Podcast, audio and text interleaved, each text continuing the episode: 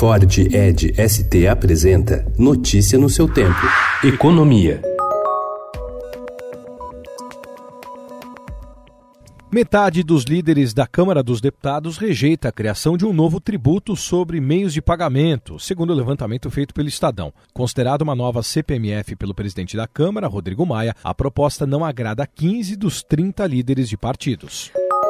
O relator da reforma tributária no Senado também rejeitou incluir, no seu parecer, a criação de um novo imposto sobre movimentações financeiras que remonte à CPMF. Mas Roberto Rocha, do PSDB do Maranhão, defendeu cobrar tributos de vendas eletrônicas. A proposta ela não deve apenas simplificar tributos, ela deve ter um olhar muito para frente. Nós queremos fazer uma proposta digital nós queremos fazer uma reforma tributária 5.0, fazer com que haja uma maior quantidade de pessoas pagando impostos e uma carga tributária muito menor no Brasil.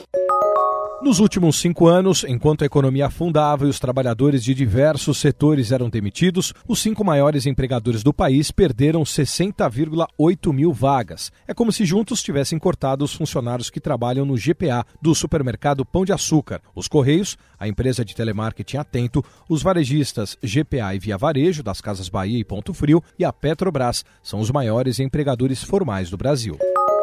O real foi a moeda emergente que mais perdeu valor ontem ante o dólar. A moeda americana se fortaleceu de forma generalizada na economia mundial após o presidente Donald Trump e membros do governo dele irem a público no fim de semana para minimizar os riscos de recessão na maior economia do mundo e ressaltarem que as negociações comerciais com os chineses prosseguem.